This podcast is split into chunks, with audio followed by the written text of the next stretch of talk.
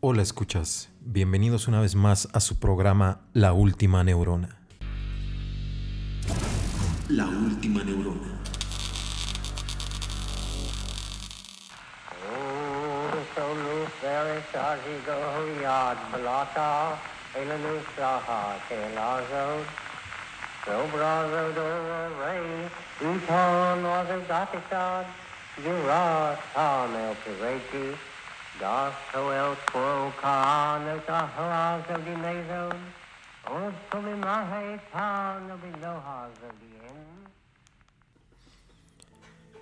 ¿Qué tal? Escuchas nuevamente. Seguimos con esta serie del ocultismo y en este programa vamos a abarcar al ocultista, al gran ocultista, al magus nefrón, a la bestia, como tiene muchos nombres, pero al gran emblemático para toda la cultura del siglo XX llamado Aleister Crowley. Y para eso, pues nuevamente los tres maestros de la misma ocasión, el maestro Baphomet con nosotros, el maestro Leviatán y su servidor, el maestro Enoch 48. ¿Qué tal? ¿Listos para atender a los escuchas con este tema tan importante que es pues el mago, el brujo por excelencia del siglo XX inglés, Aleister Crowley? Y bueno, creo que va a ser un programa en el cual les vamos a dar datos y ciertas cosas que pues no se la esperan. Entonces va a estar muy bueno. Así es, escuchas, en esta ocasión eh, pues tocaremos a este gran místico moderno. Aquí sí estamos hablando de eh, un mago reciente, fresco, que todavía se siente toda su, eh, todo su impacto en la historia moderna. Vamos a ver qué tanto llegó a afectar y a través de sus círculos de influencia incluso a, la cultura popular de estos tiempos.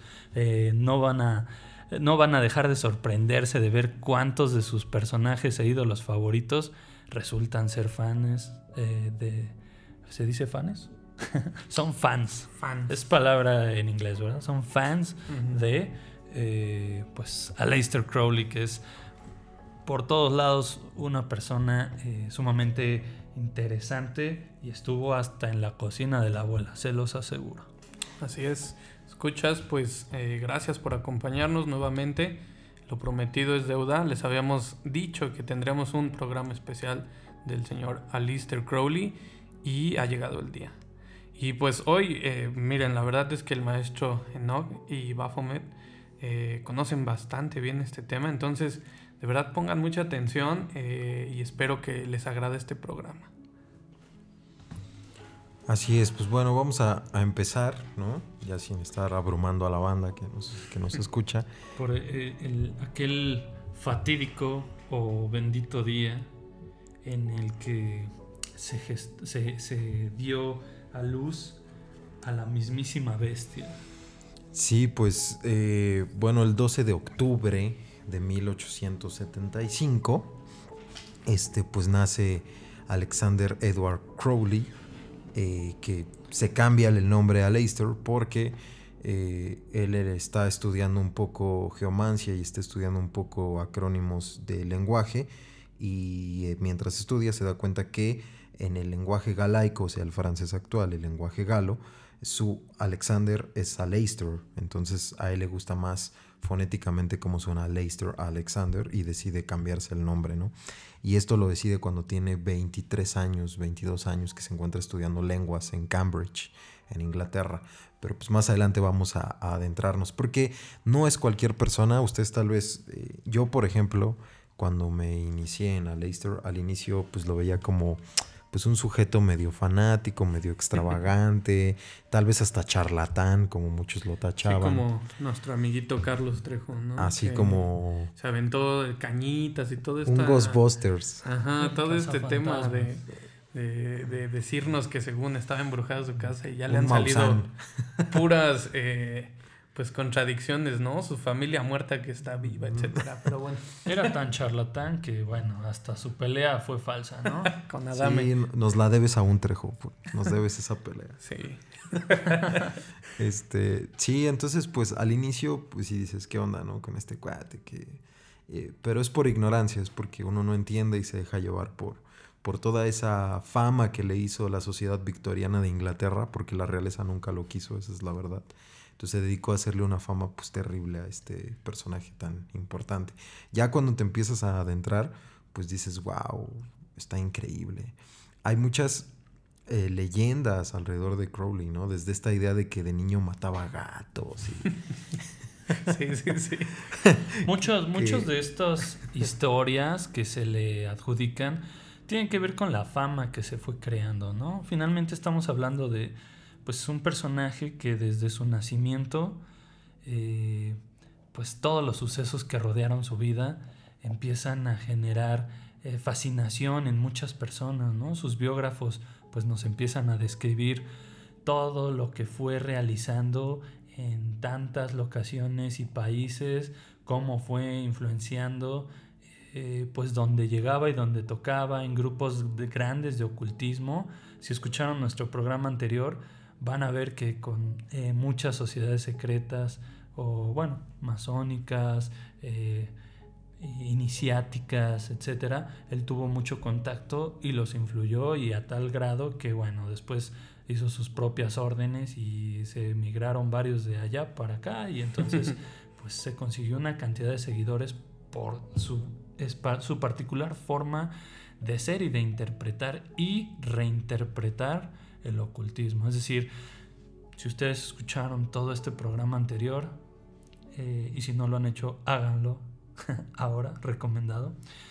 Eh, pues prácticamente el ocultismo ha estado con nosotros desde inicios de la historia y platicábamos que incluso personajes tan importantes y de corte 100% científico como Isaac Newton o René Descartes resultaron ser ocultistas eh, en su forma mucho más pura que se puede encontrar. O sea, eso fue lo que los inspiró a desarrollar incluso hasta el método científico, ¿no? Entonces, bueno, estamos hablando de que Crowley llega ya a un mundo en el 1875 donde el ocultismo tiene pues toda esta tradición y él viene a desbaratarla y a reformarla y a reinterpretarla. Así de grande fue su impacto eh, pues para los días que, continúan, ¿no? Vamos a hablar ahora acerca de sus antecedentes, ¿no? Cómo es que, él eh, empieza a tener esta conexión con el mundo ocultista. Bueno, esto, eh, hay una situación muy curiosa.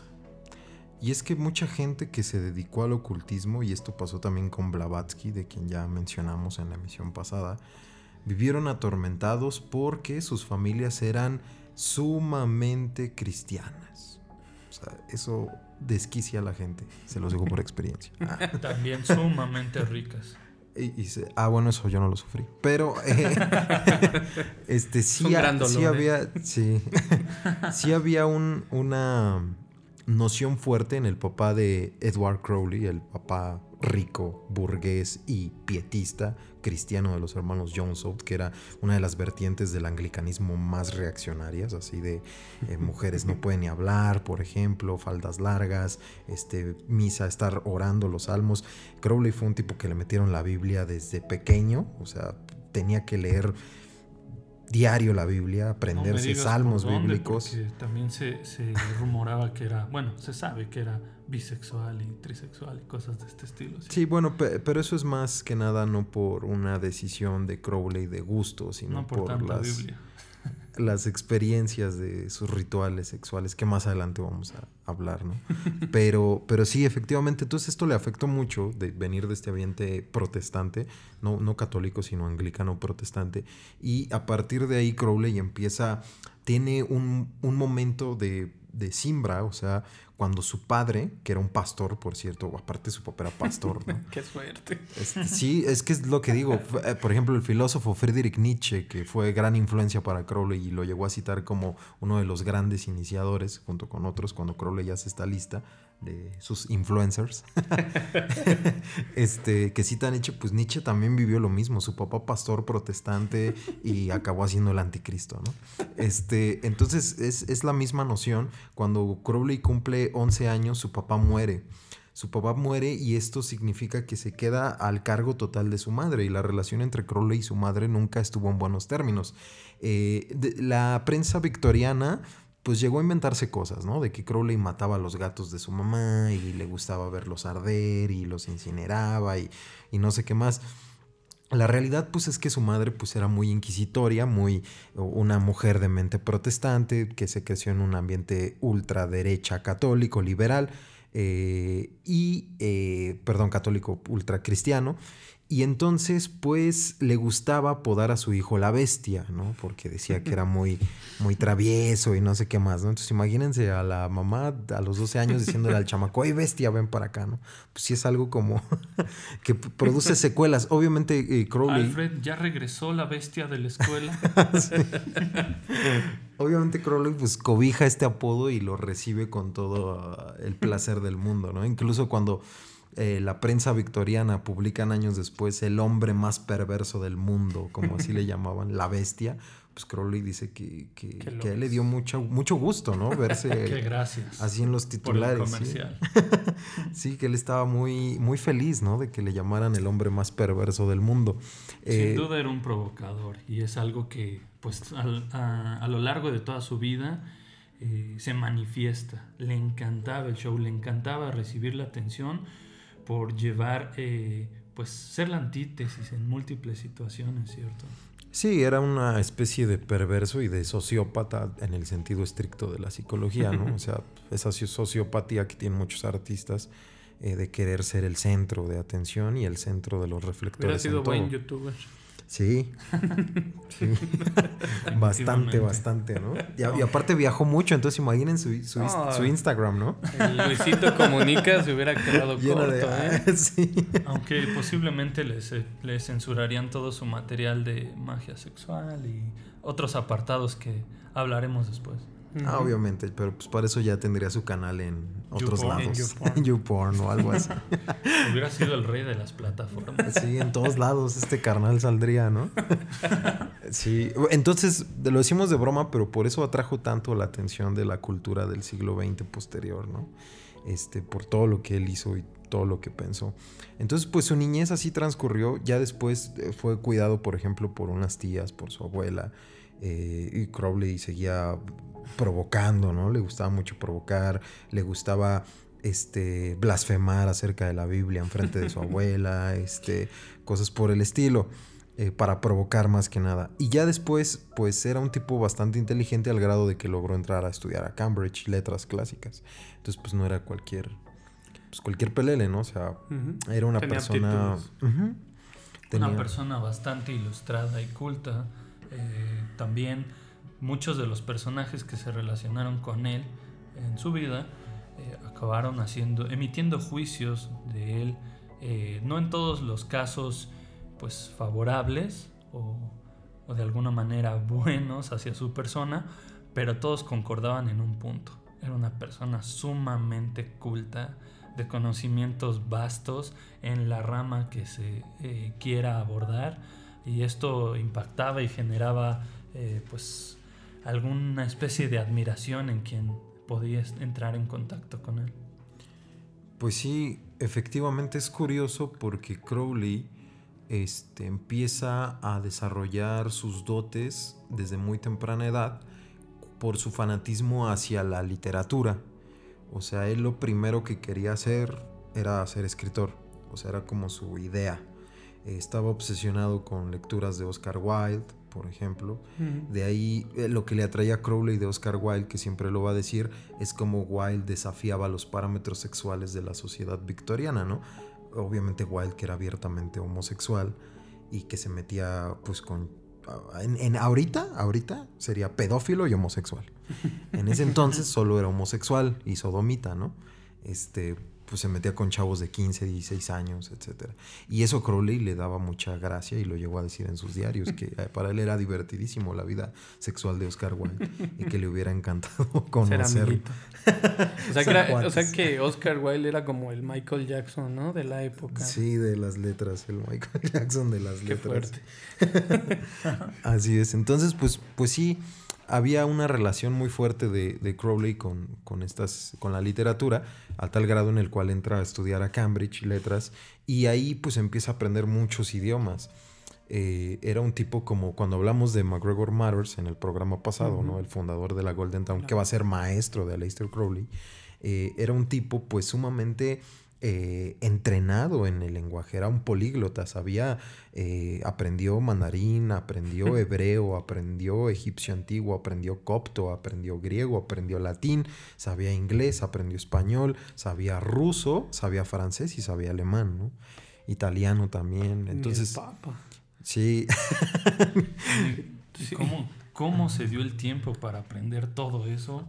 y pues aparte desarrollar magia y bueno, varias... Eh, es que en esos tiempos no había podcast ni... sí, no, perdías el tiempo. es verdad. Es, hoy, ya hoy ya sabemos que esto se llama perder el tiempo.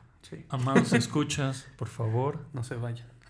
hagan una pequeña reflexión de cuánto tiempo pierden y cuántos idiomas ya sabrían en este momento. Así es. Entonces, siempre que emitamos la última neurona, escúchenla toda y ya después se van a aprender latín o hebreo o algo así, ¿no? Pero primero después del programa. Después de su estimulación eh, semanal de su última neurona, podrán ir a ejercitarla con nuevos, eh, nuevas lenguas. Exacto, estimular otras cosas.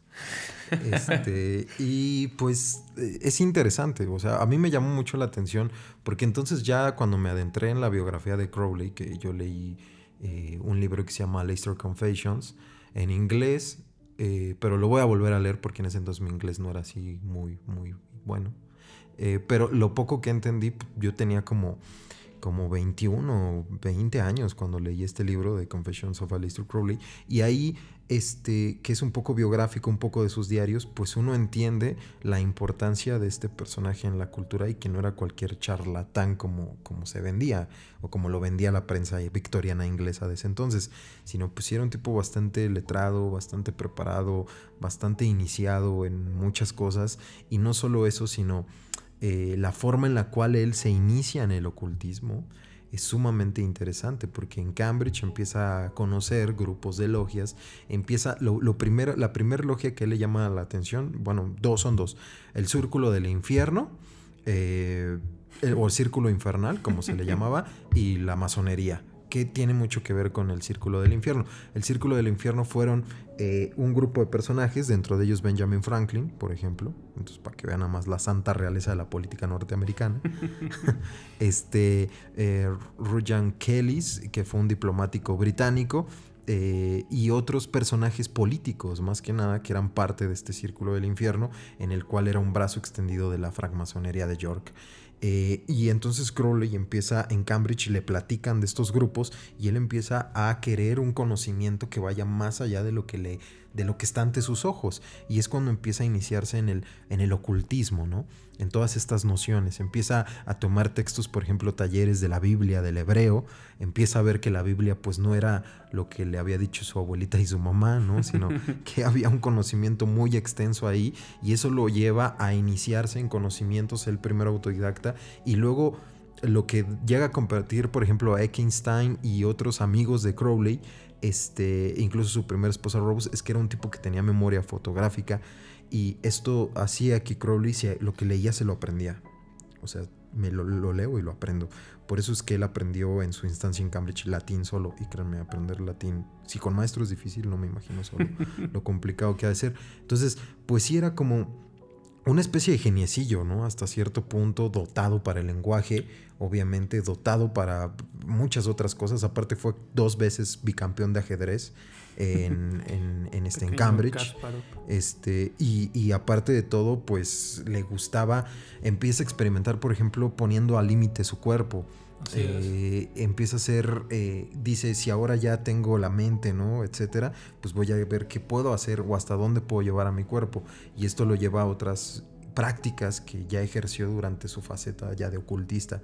Pero así se va iniciando el ocultismo y entonces es tan, tan bueno tan para aprender este tipo de cuestiones que cuando se inicia en su primer orden es admitido y es en la Golden Dawn a través de recomendaciones de su primer amigo, que después ya no fueron amigos, pero al inicio sí, que es Butler Yeats, que él lo recomienda para que se inicie en la, en la Golden Dawn este poeta irlandés.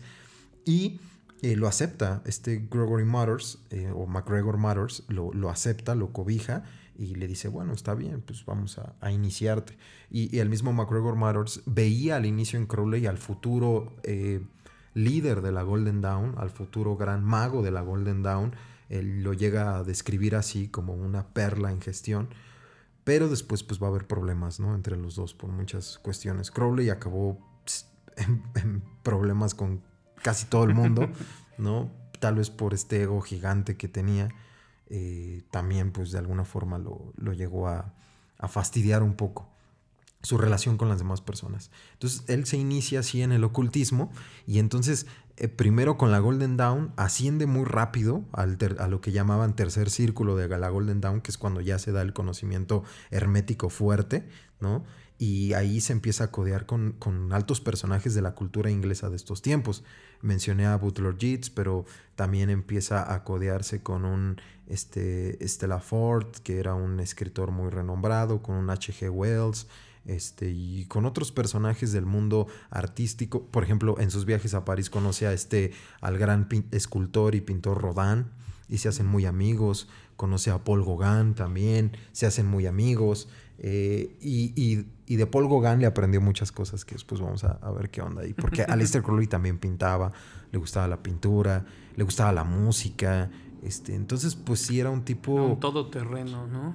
Pues sí, efectivamente. La gente que hablaba con él decía que era pues, impactante la, la cultura que tenía este señor. O sea, Fernando Pessoa, el escritor portugués, pues llegó a decir que nunca había conocido a una persona tan, tan culta como, como lo fue Aleister Crowley en algún, en algún punto. Entonces, pues, Pero incluso si era todo terreno en el sentido literal. Eh, dentro de su faceta de expandir las capacidades de su cuerpo, pues tiene grandes eh, logros, ¿no? Él también tenía una pasión por el alpinismo y entonces empieza a conquistar durante sus viajes pues las distintas montañas, los picos más altos de los puntos geográficos que visitaba, incluso algunos de ellos en México, que no, no me voy a adelantar esas sorpresas, pero eh, bueno, a ese nivel e incluso pasó seis días eh, sin respiración asistida ni nada de eso, no había tanques de oxígeno en uno de los picos más altos, entonces eh, bueno, ya sus capacidades físicas también estaban muy por encima del promedio. O sea que, digo, hasta este punto de lo que han comentado, y aquí yo me declaro bastante ignorante y por eso lo digo, es eh, Alistair Crowley básicamente sí tenía capacidades pues diferentes, o sea, sí tenía habilidades diferentes que le, lo dotaron de, de este también gran conocimiento, o sea, de poderlo aprender de esta forma y a la vez, eh, digamos que sí existe ese Alistair Crowley eh, persona, humano y la figura, ¿no? Que se fue creando alrededor de él eh, pues a través de todo esto que la sociedad fue pues eh, informándose bien o mal, ¿no? Sobre él y toda esa propaganda que le hicieron pues a través de toda su vida. Así es, indudablemente Aleister Crowley, el hombre, pues es un fuera de serie, ¿no? No es, digamos, destacaba fácilmente del promedio por sus distintas habilidades cognitivas, físicas, su pues particular forma de ejercer la provocación en todo su entorno y pues el tipo de interacciones que lograba quien lo conocía pues luego luego veía en él esa, esa brillantez ese eh, cómo él era algo diferente y particular. Entonces sí sin duda él pues donde estaba brillaba pero bueno ya en la parte de la magia y el legado que empieza a dejar en la parte del ocultismo es bastante profundo, ¿no, maestro Enoch? Sí, bueno, ya hablar de la ideología de Crowley, bueno, es muy complejo, es, tener nociones fuertes de ocultismo eh, para comprender, pero vamos a, tratar ¿no? de, de explicar, ¿no? Sí, de adentrarnos en sus principios, eh, digamos, hacia dónde orientó su obra, ¿no? Hacia qué ideas, qué, por dónde rondaba, eh, pues, el camino que él dejaba arado para otros. Exacto. Y, lo primero que hay que comprender es la, la, idea que Crowley desarrolla de lo que él va a llamar el telema, ¿no? O telma, este, que es sumamente interesante. Por sus estudios que tiene del griego eh, y los estudios que también desarrolla de la literatura. ¿Por qué de la literatura? Vamos a empezar eh, tal vez por mencionar qué significa esta palabra telema. Esta palabra viene del griego koiné y la palabra significa voluntad, ejercicio. pero es una voluntad muy, muy específica porque eh, los evangelios en la Biblia se escribieron en griego koiné. Eh, así están registrados este, cada uno de los evangelios. Y en, la, en los evangelios, en los pasajes donde Jesús les explica cómo se lee, más bien no cómo se lee, sino cómo orar el Padre Nuestro, utiliza esta palabra en la parte donde dice, Padre nuestro que estás en los cielos, este santificado sea tu nombre, hágase tu voluntad. Ahí la palabra que se utiliza es selema, que era como se pronuncia en griego. ¿no? posteriormente pasó a telema y ya a telma o telema. Entonces, es, es, la voluntad del Padre, es la voluntad del Dios. A eso se está refiriendo telema, voluntad del Dios. ¿Por qué? Porque Crowley se preguntaba, ¿qué harías si un día tú te das cuenta que eres tu propio Dios? Este es el primer principio activo de la filosofía crowleyana. Así es, y, yo siento que aquí valdría la pena eh, que escucharan todos ustedes esta frase que pues es el centro del telema, ¿cierto? La frase que describe esta filosofía es, haz lo que tú quieras, será toda la ley. Amor es la ley, amor bajo voluntad. Suena muy cristiano. Sí, nada más que eh, en, el... Es que hay muchas traducciones, ¿no? Pero en haz lo que tú quieras, tal vez sería más adopto, haz tu voluntad. Y será toda ley. Amar es la ley, amar bajo voluntad. Porque nuevamente el concepto de voluntad es muy importante. La idea de, de Telema se recupera en un libro que se escribe en el siglo XVI de un francés llamado François Revillois, que era un monje francés, en un librito que se llama Gargantúa y Pantagruel que está en el índice de libros prohibidos porque se burla de los monasterios eclesiásticos de esa época. O sea, es una sátira eh, religiosa la que escribió este monje. Y para Crowley, obviamente como buen provocador, era de sus escritores predilectos. Entonces, cuando Crowley lee, que por cierto él tradujo a François Reveló una versión muy buena al inglés británico, eh, él se da cuenta de que ahí utiliza la misma palabra cuando habla de la abadía del Telema. La abadía del Telema era un lugar en donde la gente podía hacer lo que quisiera, o sea, de acuerdo a su voluntad. Entonces ahí ya no existía el dominio, y es lo que le asombró a Gargantua, a uno de los personajes, eh, porque ya no existía el dominio de la Iglesia Católica.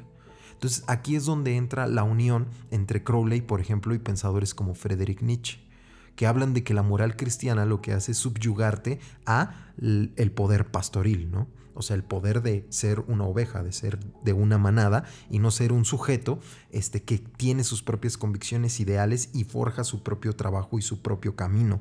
Por eso Crowley dice, todos somos una estrella, todos tenemos un camino, todos somos estrellas danzantes.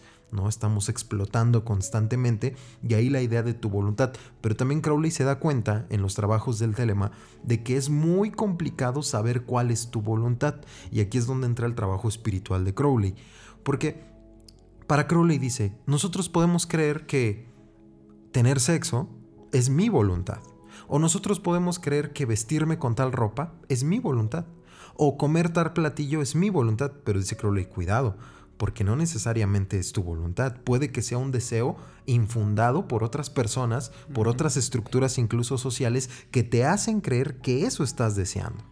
Se anticipaba al salvaje marketing de nuestros días. sí, y precisamente es la crítica a la sociedad victoriana inglesa de su tiempo, a esta, este consumir por consumir, a este gastar por gastar, etc. Crowley, Estar a la moda. E, exacto. Crowley critica eso y va a decir, no, realmente solamente a través de ciertos trabajos espirituales, como él les llamó, o sea, la práctica del yoga, la práctica de la meditación, del tantra y de otras nociones que él va a ver en el ocultismo, es cuando el sujeto puede adentrarse en ese Dios interno y explotarlo, y ya cuando te adentraste en ese Dios interno, ya sabes qué es lo que tú deseas, ¿no? Que de alguna manera es eh, muy ligado a los orígenes de, toda doctrina ocultista que te incitan a ir al interior de ti mismo y conocerte a ti mismo eh, antes de poder pues hablar de cierta voluntad y cierto libre albedrío, ¿no? Entonces, eh, yo creo que es bastante interesante este enfoque y esta forma de recordarnos a través de una doctrina tan provocativa como el Telema, que pues al día de hoy tiene una cantidad de seguidores y una vigencia muy muy amplia, ¿no?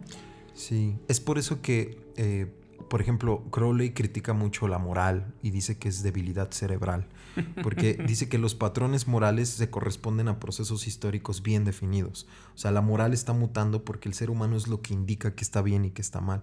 Entonces, para Crowley hay que trascender nuevamente a Nietzsche, ¿no? su gran referencia en muchos trabajos. Hay que trascender la idea del bien y el mal y estar más allá. Estar más allá es saberte que eres Dios y forjar así tu propia noción ética de acuerdo a tus deseos y a tu propio camino, ¿no?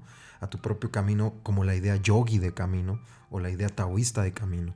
Entonces, estas nociones Crowley las trae mucho de la India, lo, eh, que precisamente es la idea de encontrar ese camino a través de la aniquilación de los deseos externos que se van implementando en el sujeto. Lleva una ataraxia, sí, pero una ataraxia que después te lleva a una práctica porque para Crowley es muy importante la práctica. ¿Y cómo va a ver la, práctica Crowley? A través del ritual. Incluso, y aquí es donde va a ser criticado por McGregor Matters, porque Crowley va a poner eh, la idea de que es necesario incluso, todos va a decir Crowley, tenemos una bestia interna, un ser instintivo, que es lo que nos dice que tenemos, que estamos determinados por el hambre, que estamos determinados por el sexo, que estamos determinados por el frío, que estamos determinados... Las necesidades básicas. Las necesidades básicas. Somos seres bestiales también, dice Crowley. Entonces, lo que tú debes de hacer es ver a esa bestia a los ojos y destruirla. Pero la única forma es llevando en exceso tu bestialidad. Y es ahí donde se le va a, criticar muchísimo a Crowley. Es aquí donde entra un ritual que a mí me gustaría hablar de él un poquito, que es el ritual de Abraham Melin, que practica Aleister Crowley en el programa pasado, el maestro eh, Leviathan nos habló del guitarrista Jimmy Page, ¿no? Que como ustedes saben, pues estuvo muy metido ahí. Bueno, este guitarrista Jimmy Page, pues como ya ustedes lo escucharon en la emisión pasada, y si no lo escucharon, corran, póngale pausa a esta y corran a escuchar la pasada. este compra la casa de Boleskine House, que se encuentra en Foyers, un pueblito de Escocia, cerca del lago Ness, ¿no? Frente eh, al lago Ness prácticamente tiene vista al lago. Tiene vista al lago Ness, ¿no? Y este pueblito era muy em, emblemático porque pasaron cosas bien raras. Primero se destruyó toda una iglesia de cristianos, se quemó y todos murieron. Y luego hay un panteón por ahí cerquita en donde todos tienen el mismo apellido. ¿Por qué carajo? ¿Quién sabe? Pero todos tienen el mismo apellido. Y entonces todo ese ambiente tétrico, cuando Crowley está buscando un lugar donde hacer su ritual de Abramelín, dice, aquí es el sitio. Pero ¿por qué dijo aquí es el sitio? Porque el ritual de Abraham Melin en el ocultismo no es cualquier cosa.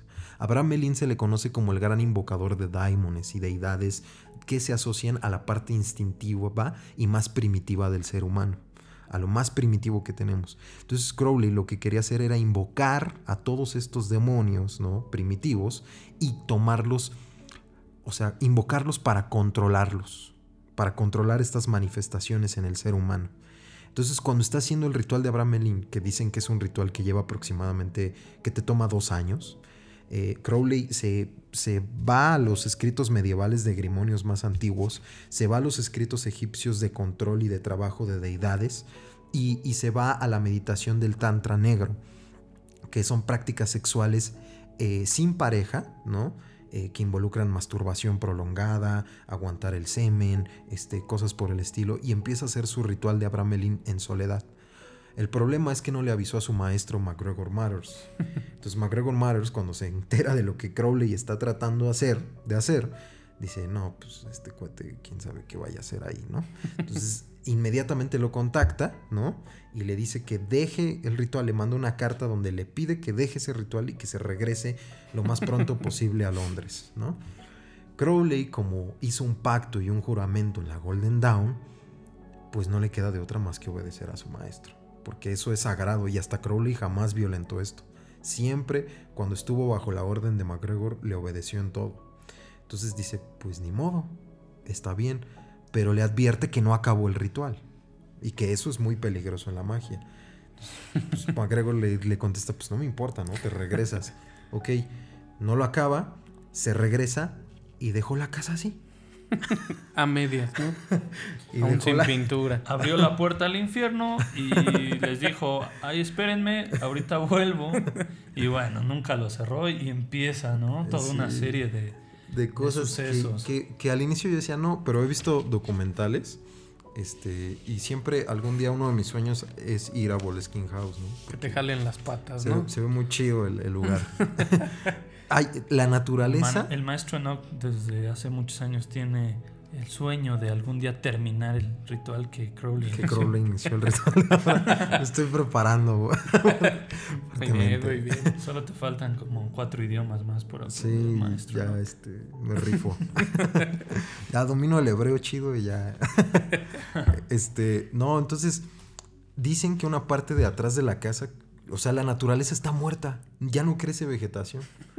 ¿no? O sea, todo está, está muerto, en verdad. Vean imágenes este, y van a ver cómo los jardines están muertos y la gente dice que trata de cultivar y que se le muere y nada, sí. que ya es tierra muerta. ahí. Pareciera choro, pero sí es verdad. sí, vean sí es- vean es esas serio, fotos ¿no? y esos Y- documentales. Y, y mucha gente va ahí, hay una como chocita al lado de Boleskine House, y la gente entra a esa choza y pues hay símbolos acá de pentagramas, ¿no? Y símbolos ocultistas, este, etcétera. Ahí está escrito también la firma de Jimmy Page, el Sofo, ¿no?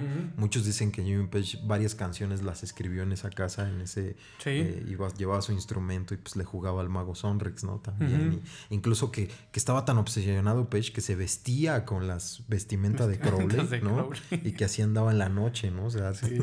sea, Todo un tipazo ese, ese Todo- señor Page. todo un personaje, ¿no? Entonces eh, era mucho el fanatismo que tenía este guitarrista al grado de comprar ropa, este accesorios, gastar millones y millones de dólares en, en toda esta idea Todo de lo que diga Crowley. todo lo que diga Crowley se, se hace, se hace. ¿no? Sí, pues se dice, ¿no? Que ahí se grabó. eh, bueno, no se grabó. Se, ideó se ideó Starway, Stairway to to Heaven, ¿no? Heaven. Que ahí nace, ¿no? Y que es él con el señor Robert Plant quien enfrente de, de su chimenea comienzan a, a diseñar esta nueva canción. Y pues ya también dijimos, ¿no? Que esa rola pues tiene según hay un mensaje oculto que si lo pones al revés dice pues ama a Satán y no sé qué, Sí, pero dice que el, el camino de la bestia es el 6-6 y que lo ¿Cómo les quedó el ojo? Escuchas, la escalera al cielo es la carretera al infierno. Pe- Pero bueno, eso es de las rolas al revés. También Gloria Trevi tiene su rola. Sí, Si pones doctor psiquiatra al revés, matarás, matarás. Todo el tema de- del clan Trevi Andrade, Sí, yo no, recuerdo, cañón, era niño y sí. Te decían no escuches la de Brincan los borregos. ah, también, que estaba bien pasan loca. cosas Ajá, raras, ¿eh? sí. Entonces, algún día un especial de Gloria De Trevi. Gloria Trevi. Ah, estaría bueno, ¿eh? Por favor, escuchas, den sus likes y comenten. Gloria Trevi será nuestro próximo programa. Suena bien, suena bien. Entonces, pues sí, estaba, estaba fuerte, ¿no? O sea, porque aquí en esta casa ahora se entiende por qué el ritual de Abraham Elim, por qué la importancia de Walskin House. El que hace esta investigación, pues es este Kenneth Danger, que fue el posterior líder de la, de la Otto, después de Aleister Crowley, y un director de cine muy famoso. Ya más adelante, cuando hablemos de Crowley y la cultura, hablaremos tal vez de él.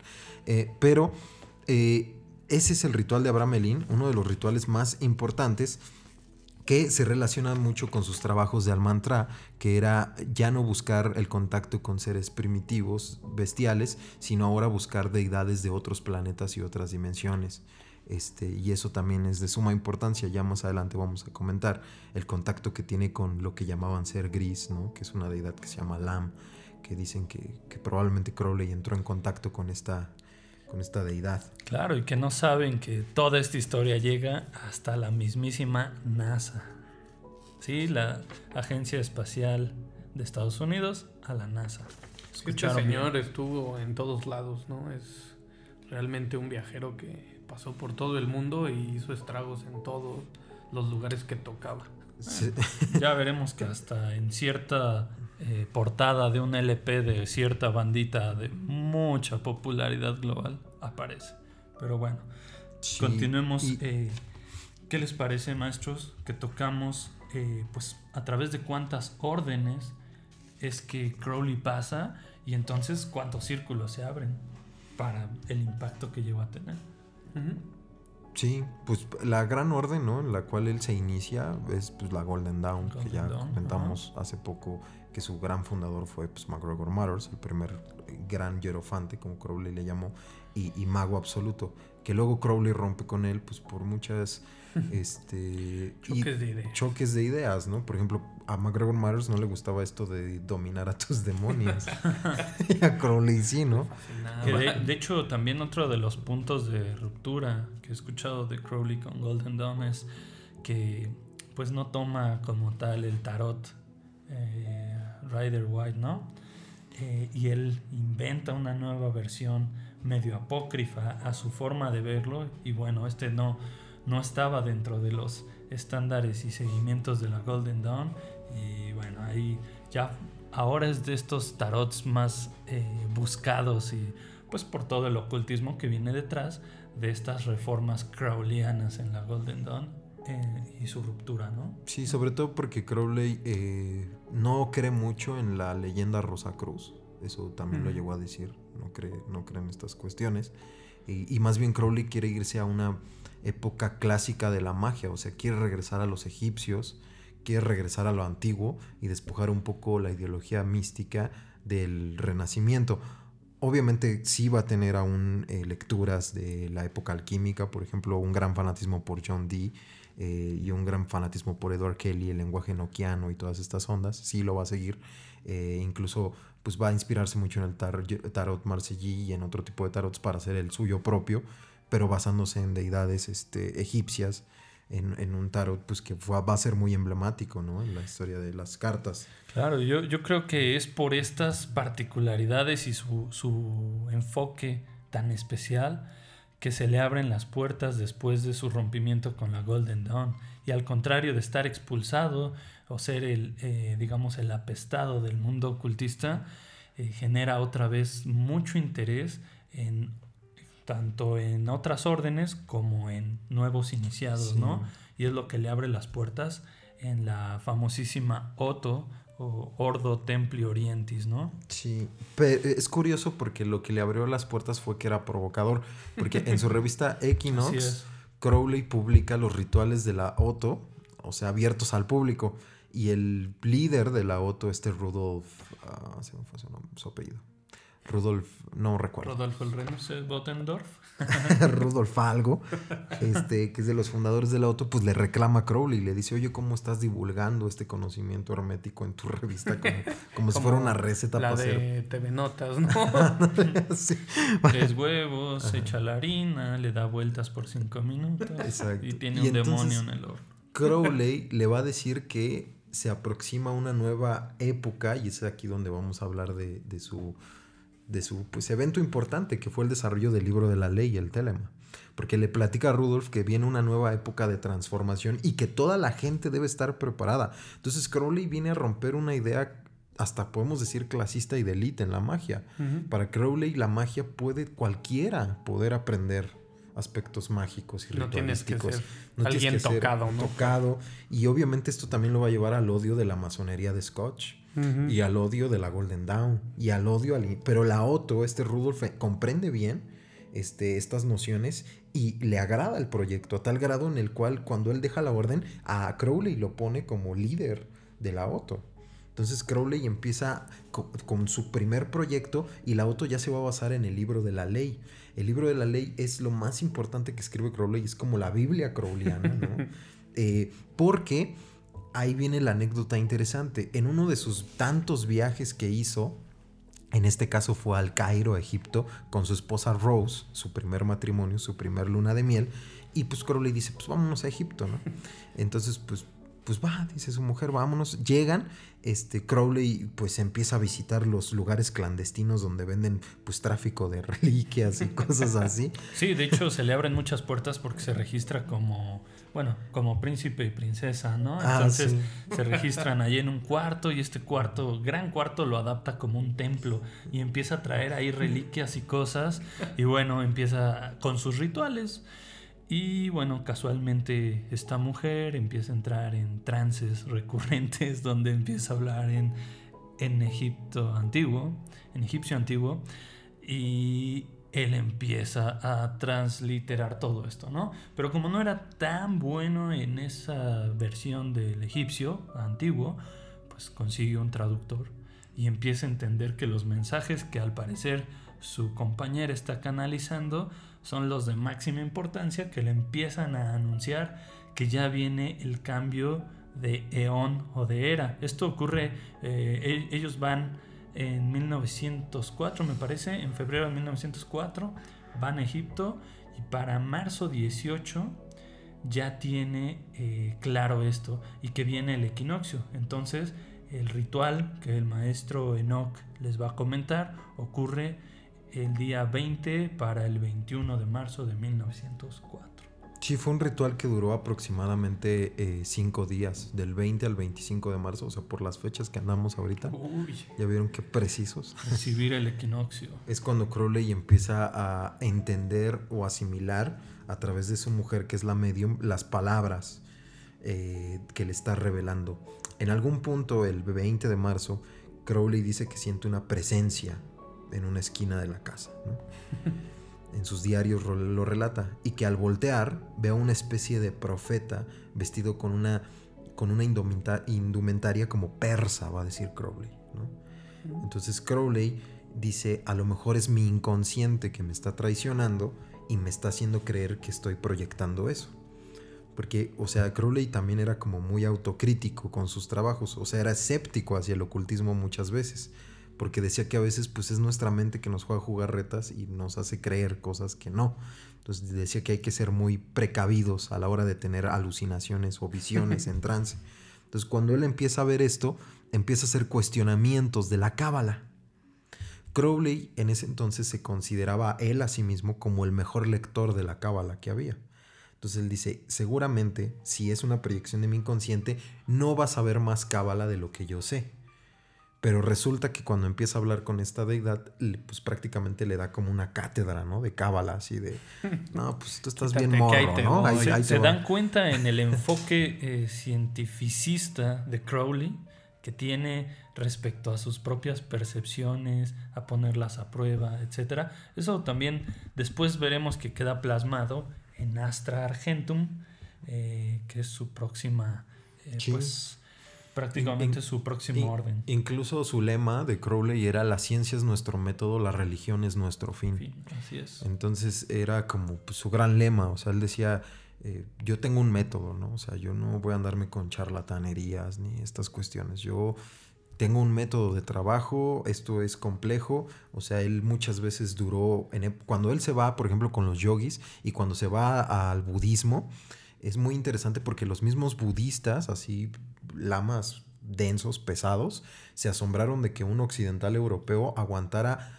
un mes en ayuno total sin presentar este síntomas de, de estar demacrado. de gastritis. Entonces decían, no, pues sí, o sea, uno no desayuna y anda... Ya anda chillando Ya a anda las echando el 12. reflujo, Ya estás ¿no? pasando aceite. ya. Entonces este carnal un mes sin comer, sin probar alimentos y decían que lo veían como si nada, pues eso los asombró mucho, ¿no? Entonces era porque Crowley eh, empieza a entender que el ocultismo y las prácticas esotéricas requieren un dominio total del macrocosmos, o sea, del cuerpo, de lo material.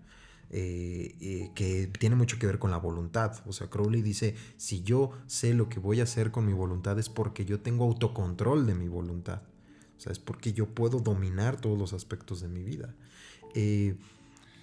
Y es aquí donde eh, saca la idea del telema y este profeta que él se encuentra, del cual les estaba hablando, es Sí, precisamente... Esto, esto ocurre a través de, de ese ritual que mencionabas, maestro Enoch, en donde, pues ya después de, de- de haberlo completado, se dice que el 8 de abril es cuando escucho una voz. Y esa voz, eh, pues la reta y entonces se da cuenta a través de esto que nos describiste que sí es algo externo a él, que incluso posee un conocimiento y que se lo desea transmitir, ¿no? Entonces es cuando él pues se aboca a entender este mensaje eh, de esta entidad que se identifica como Aiwas. Aiwas es su nombre y dice ser el representante del león de Horus. Eón es eh, como un periodo de tiempo. Entonces una nueva era para, para Crowley que entraba en este equinoccio. Y bueno, durante tres días es que le dicta lo que será este gran libro de la ley, que es su obra más importante, el llamado Liber Alber Legis. Entonces él escribe sin, sin parar, durante tres días se dice todo lo que le dicta el mismísimo Aiwas. Así es, eh, sí, el Liber Alber Legis, que es como el nombre que le da Crowley al libro de la ley, ¿no? En donde le pone el libro de la ley porque sigue esta noción que siguió Moisés y que siguió Mahoma de revelación. Crowley recordemos que en sus trabajos del Telema y en sus trabajos posteriores va a hablar que todos tenemos un santo ángel guardián. Así es, su angelito de la guardia. al que le rezan. El de la dulce compañía. Entonces, él dice que Mahoma logró ¿no? adentrarse con su ángel.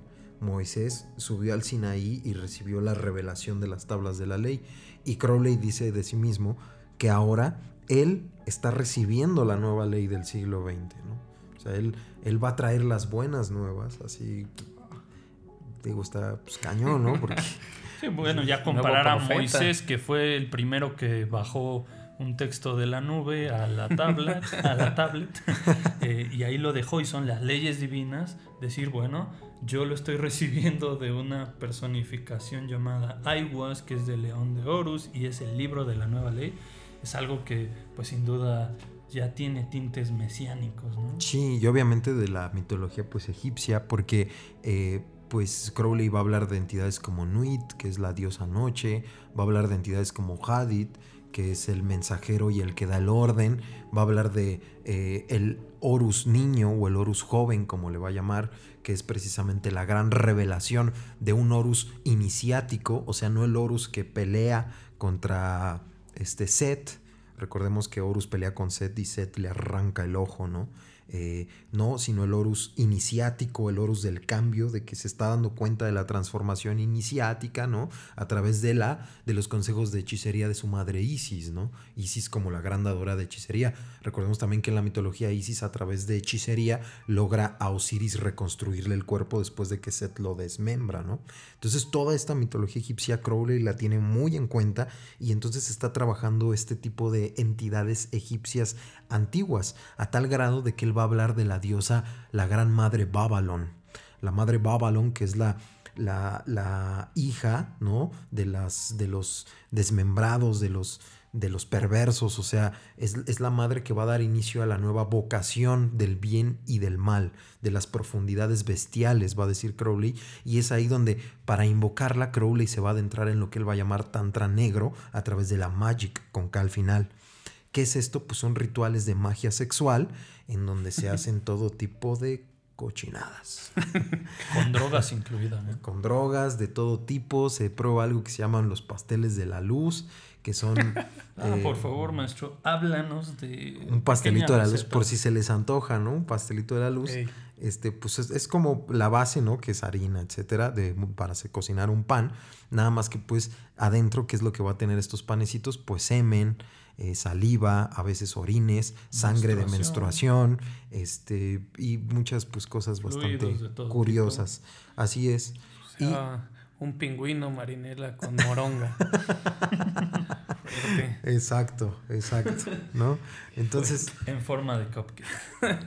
pues todo esto lo tenían que consumir y luego empezaban los rituales de iniciación sexual, que en el libro uh, Magic de Kenny Danger pues describe ahí que, por ejemplo, pues eh, Crowley lo que acostumbraba era pues antes meterse heroína hasta el tope, ¿no? Exacto. Como roxalina. Es todo, tipo de drogas, ¿no? Consumían y armaban grandes orgías en las que había sadomasoquismo, eh, Crowley apretaba cuellos, cachetadas, este, latigazos. Esto, mm. esto pudiera sonar a degeneración y depravación pura, pero sí tiene cierta, cierto fundamentalismo en rituales ocultistas a lo largo de la historia. Recordemos que desde los ritos dionisíacos, eh, bueno, las lupercales, etcétera, siempre ha habido un uso ritual del sexo, no solamente por el placer o por desenfreno, siempre se ha dado a lo largo de la historia una funcionalidad, porque muchos hablan de que el sexo es sagrado, incluso el tantra, porque ahí se liberan muchas energías. Seguramente algunos hayan escuchado, no tengas sexo con cualquiera porque es mezclar tus energías, anda muy de moda todo eso ahorita, otra vez. Y no es... Eh, digamos que tiene algo de verdad, algo de profundidad. Entonces, ellos como grandes magos, los ocultistas, pues le daban un sentido a toda la energía que se generaba al comer estos pasteles de luz, al tener eh, esta gran orgía en acción. Estaban ocurriendo simultáneamente invocaciones, eh, otro tipo de, procesos para liberar, abrir portales, rituales, etc. Es decir, se les daba un uso no solamente dejaban que sucediera cual una reunión del Marqués de Sade, ¿no? sí, tenían un porqué, al grado en el cual pues eh, una de las Moonchild o mujeres escarlata, como se les llamaba a estas mujeres que pues hacían este sexo iniciático, sexo ritual, eh, que es Henry Gart, ella llega a decir que pues Crowley tenía la habilidad de hasta durar 10 horas en el acto sexual, ¿no? Por sus prácticas de tantra que, que hacían. El tantra lo que te enseñan es a no eyacular y a estar reteniendo mientras tienes el miembro pues erecto, ¿no? Entonces, pues era, era una de las prácticas que hacía Crowley, durar mucho tiempo para seguir canalizando todo el kundalini, ¿no? toda la proyección de la energía y irse él degradando lentamente el cuerpo hasta dejar el chakra en cero y entonces ahí recibir la comunicación demoníaca. Eh, ¿Alguna vez habían escuchado de esto en sus clases de yoga, amigos y amigas? Difícilmente. Sí, por, eso la depravación, ¿no? Que, o sea, Crowley era consciente, no es que dijera, ay, no, no, o sea, pero lo hacía con ese propósito. Precisamente desgastar la energía con este tipo de actos para ya tener una comunicación hacia otras dimensiones, hacia otros planos eh, superiores. Y esto es algo que nos lleva ya a poder eh, pues hablar de su creencia y en estas otras dimensiones, en donde bueno, ya empieza a querer invocar, después de, de haber canalizado a través de Aiguas el libro de la ley, dijo, bueno, pues empieza a preguntar cuántas otras entidades poseedoras de conocimiento, de grandes saberes que nos van a ser accesibles, también grandes poderes puede haber allá afuera, ¿no? Entonces él eh, ya comienza pues de forma más sistemática a utilizar todos estos rituales, estos conocimientos que en algún punto de su vida nos lleva hasta México. Porque sí, así es, señores, Crowley estuvo en México. ¿Y qué no hizo aquí? Pues hizo, pues hizo de todo, ¿no? O sea, viene en 1900 a, a México, Crowley, es joven aún, no es tiene alrededor de 25 años cuando él llega a México. Incluso fue antes de que pasara lo del Cairo. Antes pero, del Cairo, años antes. Años antes de lo del Cairo es cuando Crowley viene aquí a México. Pero es muy interesante porque México era como una meca muy importante para el ocultismo. Existe la leyenda según de que ya había venido Blavatsky de San Francisco aquí a México durante un tiempo. Eh, Crowley eh, viene a México porque está fascinado con los textos de Primero, cuando él lee el poema El primer sueño de Sor Juana Inés de la Cruz, le encanta, porque Sor Juana hace mucha referencia hacia geometría egipcia sagrada. Lean ese, ese poema, por favor. Es más, pongan pausa y vayan ahorita mismo. Lean, regresa. no, es, es, muy bueno. Y también lee los textos de Carlo de Sigüenza y Góngora, otro humanista coetáneo de Sor Juana Inés de la Cruz, en donde habla de la Atlántida y de la relación de México con la Atlántida y su teoría de que los olmecas son derivados de, de gente de Egipto que emigra. Y pues recordemos que Crowley está obsesionado con la cultura egipcia. Entonces esto le llama muchísima la atención que hay entre los mayas, los eh, olmecas y los egipcios. Entonces él dice, yo tengo que ir a este país, o sea, tengo que adentrarme en sus misterios y entonces él decide viajar a México y aquí es donde está un buen tiempo porque aparte de todo va a iniciarse en un grado muy importante en la masonería que es el grado 33 a través de un masón mexicano que se llama Don Jesús Medina. Don Jesús Medina que fue de los grandes iniciadores en la masonería, que incluso hay gente que llegó a decir que también inició a Francisco y Madero en el espiritismo, Don Jesús Medina. Este pues él también trae estos conocimientos y entabla una fuerte amistad con Aleister Crowley porque le sorprende que Aleister Crowley a sus 25 años dice que es impactante que sepa tanto de Cábala. Recordemos que la Cábala era la especialidad de Crowley. Eh, entonces, pues así se empieza a iniciar eh, aquí en México a través de estos rituales. Eh, y empieza a hacer otro tipo de cosas. Aquí la gente le empieza a decir, oye, ¿y por qué tú que ya escalaste el Everest y que estuviste por allá, por qué no escalas los montes de aquí? Y es cuando Crowley empieza a hacer sus viajes, escala el Iztaccíhuatl, escala el Popocatépetl, en Tepoztlán se va a los montes más altos, incluso dicen que pues, se adentró en el Teposteco dos semanas y no bajó hasta después de esas dos semanas, cuando decía que ya había contenido un fuerte ejercicio espiritual de meditación, que se fue a perder por ahí un tiempo.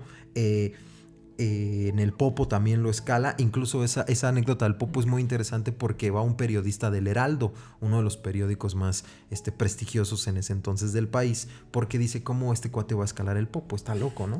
bueno, entonces él va y pues sí, efectivamente ve cómo escala el Popo y escala el Iztaccíhuatl. Viene a la Ciudad de México, también estuvo en la Ciudad de México un tiempo.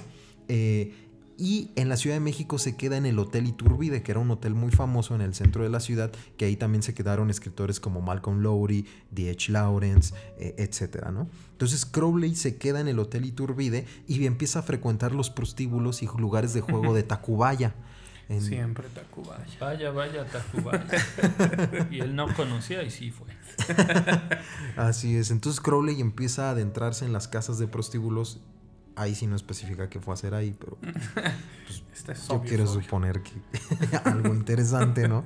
Y, también empieza a iniciarse posteriormente en rituales chamánicos de los otomis, de los tarahumaras. los tarahumaras, incluso antes que Antonin Artaud, ¿no? Sí, este poeta y dramaturgo francés que también empieza a interesarle todo esto, ¿no? Entonces empieza a adentrarse en el estudio del chamanismo, etcétera, y así estuvo Crowley durante un buen tiempo en México, hasta que incluso forma una orden, la Orden de la Lámpara de la Luz Invisible, que deja a don Juan Medina como el líder, ¿no? Ya después en 1904, cuando le es revelada la ley del telema, Crowley quita todas las órdenes que hizo alrededor del mundo, ya no les da crédito porque dice Crowley, ahora sí ya tengo el conocimiento sólido. Y entonces, en vez de esto, pues crea la Astrum Argentum, que fue como su gran última logia en la cual reveló el conocimiento para comunicarse con otras deidades, ¿no? Y pues eso fue lo, de las cosas que vio Crowley en México. Y eh, pues bueno, ya ven la relación de este señor hasta aquí en este país. Este, que tuvo muchísimo que ver, incluso lean sus diarios porque son buenísimos, hace crítica a Porfirio Díaz, porque todo el mundo criticó, hasta Crowley criticó a Porfirio Díaz, ¿no?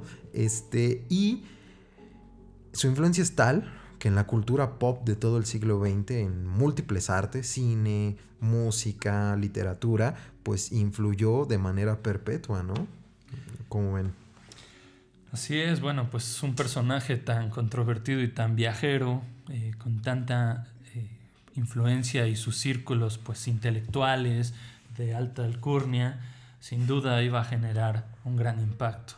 Y yo creo que otra faceta interesante a mencionar es, por ejemplo, su rol en la Segunda Guerra Mundial, donde, sí, así es, tuvo un rol en la Segunda Guerra Mundial, eh, para hablar de su influencia. Bueno, el mismísimo Winston Churchill tenía que tener un consejero. Y de entre todos los posibles consejeros, se dice que acercándose al final de la guerra, eh, pues se allegó hacia el mismísimo Aleister Crowley. Que entonces, bueno, estamos hablando de un gran mago, eh, la mismísima bestia, que es quien ahora aconsejaba a Winston Churchill eh, a no salir de la Segunda Guerra Mundial y a permanecer. Y bueno, eh, ya sabemos lo que sucedió, ¿no? Con, con este enfrentamiento entre aliados y el eje, pero bueno, a ese nivel de conexiones con políticos. No solo criticó a Díaz, era amiguísimo de Churchill. Entonces, un personaje de este Y tamaño... enemigo de Mussolini, porque lo corren. Así Lo es. corrió de Sicilia de porque se murió un vato. porque pero no se murió porque la prensa inglesa dijo que había muerto en uno de los rituales y no murió porque contrajo tifoidea por andar tomando agua cochina. Entonces, por eso murió, pero bueno, es, es lo que les digo de los leyendas, ¿no? Que hacía la prensa inglesa de Crowley para pues, desprestigiarlo. Eh, y así, sí. Y entonces Mussolini pues dice, no, pues este cuate me está haciendo loqueras, entonces pues ya te me Ya vas. córrelo. Lo corre, pues también Crowley ya regresa y... Y pues no si han visto, ¿no? Que la famosa B de la victoria de Churchill, bueno, pues decían que eso es un amuleto de poder que le dijo Crowley que siempre hiciera para alejar a las, las malas vibras, ¿no? Cosas así. Pero la historia de las incursiones de Crowley en, obviamente, pues su país natal, tiene que llegar incluso a... Esto le va a tocar a muchos de los fans y van a ir corriendo a revisar la portada de su disco. Estoy hablando de el famosísimo Sgt. Pepper's Lonely Hearts Club Band de los Beatles. Si lo tienen allá al alcance o googleen en este momento y encuentren esa imagen de portada, ahí hay muchísimos personajes. ¿Por qué demonios debería aparecer la cara de Crowley entre ellos? A ese tamaño. Bueno, ya sabemos de todo el misticismo atrás de los Beatles y lo que se habla. Eso será para otra ocasión. Pero ahí mismo sale la cara y, ustedes, bueno, probablemente algunos lo sabían, pero estoy seguro que no todos, que ahí tienen a Crowley en casa. Sí, búsquenlo. Y bueno, esto, esto fue por el lado de, de Europa, por el lado de América, pues también estamos hablando de su impacto en Estados Unidos. Estados Unidos fue algo muy, muy especial. Ha llegado el momento de contar la relación entre Crowley y, eh, bueno, eh, la liga que tarde o temprano llegó hasta un sujeto llamado Jack Parsons. Maestro Nock. Ah, sí, Jack Parsons. Amigas. No, es- no, sí, es que me acordé de Rola de Eye in the Sky de Alan Parsons Project, que es una joya. Una joya maestra. Es que aquí el maestro está como en Universal. Le fascina esta, esta música de esta época. Sí, entonces- porque tiene mucho que ver con lo que vamos a decir. Porque, fíjense, la rola, para que vean qué poderosa es. Empieza con Sirius. Cuando ustedes van al disco Eye in the Sky, empieza con Sirius, y Sirius. luego Eye in the Sky. ¿Por qué tiene mucho que ver? Primero, se llaman Alan Parsons por en honor a Jack Par- al apellido de Jack Parsons, ¿no? También era un ingeniero Alan y músico.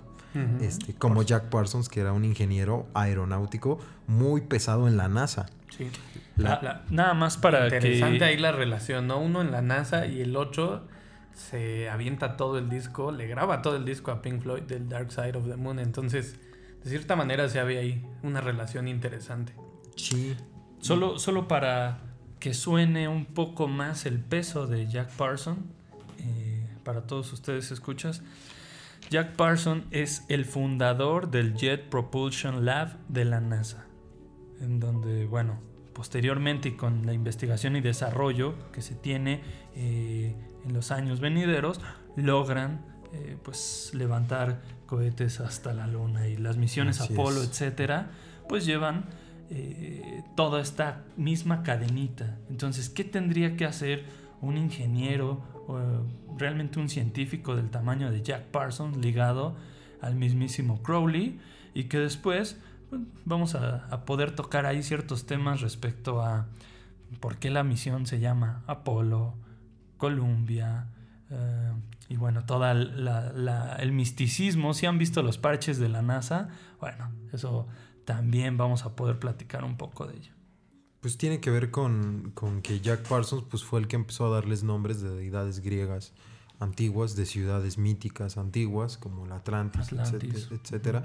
Entonces, pues la NASA adoptó ponerlas, ponerle esta terminología por Jack Parsons. Y ¿no? la, y, la, bonito. y la simbología en los parches de las misiones espaciales, las que llevan los, los También. astronautas hasta el espacio. También. Y todo tiene que ver por los, los, los rituales que hace rato les comentaba de los trabajos de Almantra, ¿no? Que son los de- lo que después Jack Parsons y eh, este Hubbard, Roland Hubbard, que es el iniciador de la cienciología, ustedes habrán escuchado tal vez de esto, que es donde trabaja ahí John Travolta y Tom Cruise. este. Tom. Cruise es el sumo sacerdote. Es el su- sí, ¿no? Sí. Está, está cañón. Que se inspira esto para Stanley Kubrick para una película muy buena que es Con los ojos bien Ojos bien cerrados, ¿no? Que se inspiran los ritos de la También será otro programa, estén atentos. La Luna, Kubrick y ojos bien Sí, es que hay tantas cosas. Entonces, Jack Parsons, pues los trabajos del mantra hablaba de comunicación con deidades de Sirio. Ahora entienden por qué la rola de Alan Parsons empieza con algo que se llama Sirio. Sirio. A través de Horus y su ojo. Por eso sigue ahí in the Sky. Eye in the Sky. Entonces es la comunicación de Sirio, Andrómeda y la Tierra, la santa trinidad triangular del eje de comunicación crowleyano, que adaptó Jack Parsons para hacer toda su ideología de los rituales de Babylon. Entonces por eso esta rola es tan poderosa. Y todos la escuchamos y ¡ay, in the sky!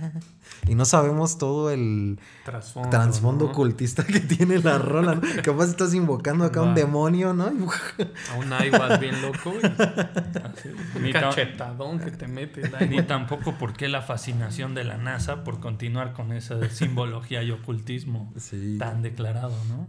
Entonces vemos cómo influye mucho en la cultura pop. Influye, obviamente ya hablamos de Led Zeppelin. Este, Ya, Ese, eh, ese ya busqué. y lo- los Doors también. Hay una foto muy rara de Jim Morrison con una escultura de Aleister Crowley y le está agarrando. Yo hace apenas una amiga me la enseñó y pues, yo no conocía esta foto hasta que la vi. Sí sale Morrison con una pequeña escultura de un Crowley meditando. Entonces eh, también la influencia en los Doors, ¿no? Recordemos el anagrama de Morrison eh, tomado del voodoo, que es Mr. Mojo Racing, ¿no? Este que también pues tiene mucho que ver con la idea del ocultismo, esoterismo y todas estas ondas. Porque en los 60 pues se dio un boom de todo esto y en los 70 también. Eh, y la deidad esta que contacta Crowley, relacionado ahorita al fenómeno de extraterrestres y esto que es Lam, ¿no? Lam, que es cuando Crowley hace el dibujo de Lam, es, tiene una cabeza gigante gris, ¿no? Muy parecido a lo que Son eh, los son los grises de hoy. ¿no? De- de Estamos hoy. hablando de antes de que surgiera todo el fenómeno de Roswell.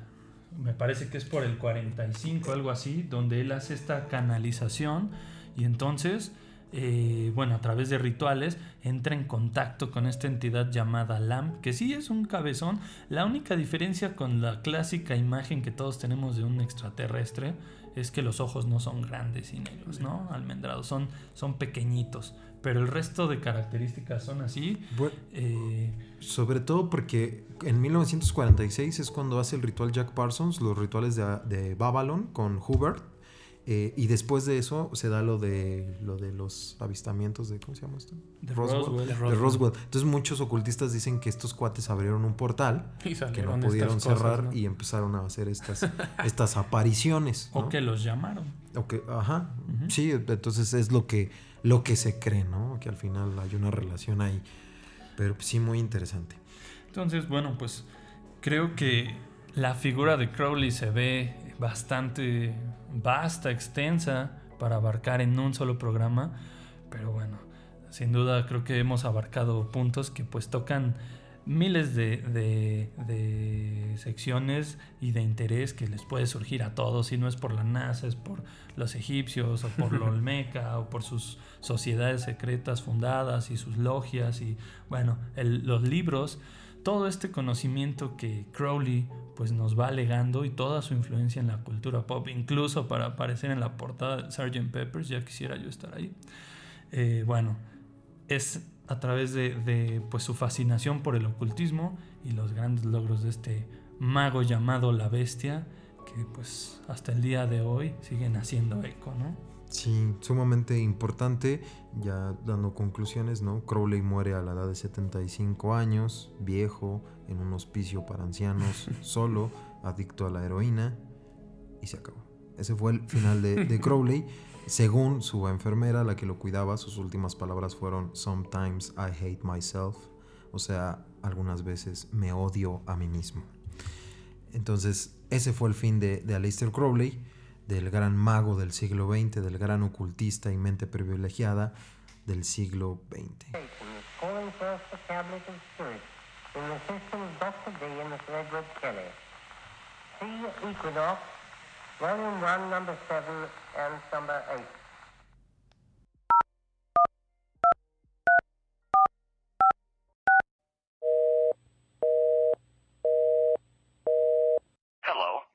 is available to take your call. Please leave a message after the tone. La última neurona.